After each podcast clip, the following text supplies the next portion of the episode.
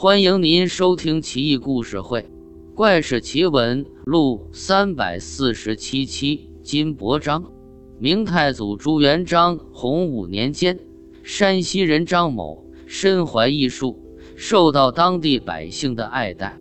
当地人不懂打造金箔，张某就到杭州学习，学成归来，免费交给乡亲们，远乡近邻很是感激。称之为金伯章。一日，张某途经河南济源，听说当地有位神人法术高超，在水岸边做法，金箔财物能嗖嗖的从水下冒出来。张某前去拜望，想学这门法术。那人笑道：“学这个也不难，要看机缘了。”张某返回乡里，凿了一个池塘，练习水中取物。后来居然练成了。每次有客人来玩，张某就带他们到池塘玩耍，挥手水下取宝物，犹如钓鱼，见到的无不拍手叫绝。有位道士来拜见张某，请他到池塘边看自己的能耐，显摆显摆。道士看了，微微一笑，好像并不称奇。道士说。我也有点小把戏，回头录一首给您看看吧。第二天天还没亮，张某从睡梦中惊醒，见有两个童子乘坐两条巨龙在半空中游动，不禁心下骇然。一个童子乘龙而下，降到张家屋下，请张某上来。张某两股站立不敢上前，那条龙也很不服气。冲着张某直叫唤，被童子打了两鞭，这才低头老实了。童子再三请张某上龙背，张某这才鼓足勇气登了上去。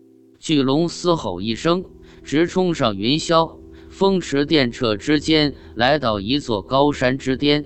山下云海苍茫，深不见底；山上三间小茅屋，清静雅致。道士含笑。站在茅屋前等候，见张某来到，赶紧上前行礼道：“我在这憋坏了，连个说话的人都没有。今时不同往日了，现如今喜欢修炼道术的人是越来越少，好容易碰上兄台颇有慧根，道法高深，所以才冒昧相请，希望兄台不要见怪啊。”张某定定神，笑道：“道兄说的是。”现在是大明朝，不是汉唐，道术早已式微，我辈还该奋发有为才是啊！二人寒暄良久，相互切磋道术，惺惺相惜，引为知己。一住就是一个多月，道士的法术全都交给了张某。一日，张某偶然出去散步，不知不觉间，居然走到了山下。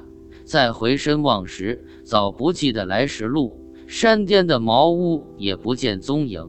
张某慨然声叹，知道和道士缘分已尽，也就不再强求。好容易走到有人烟的地方询问，才知道自己身在大同城外。从那开始，张某道术更加神异，名气也越来越大。朱元璋久闻其名，将他召进京城皇宫。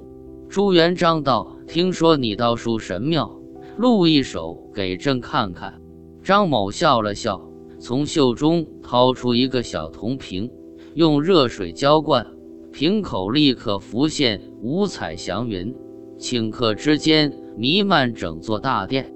朱元璋不禁心花怒放，但还不知足，想让张某使尽浑身解数伺候他开心。张某取来莲心，投入金水河，片刻之间，莲花莲叶充盈其间，摇曳生姿。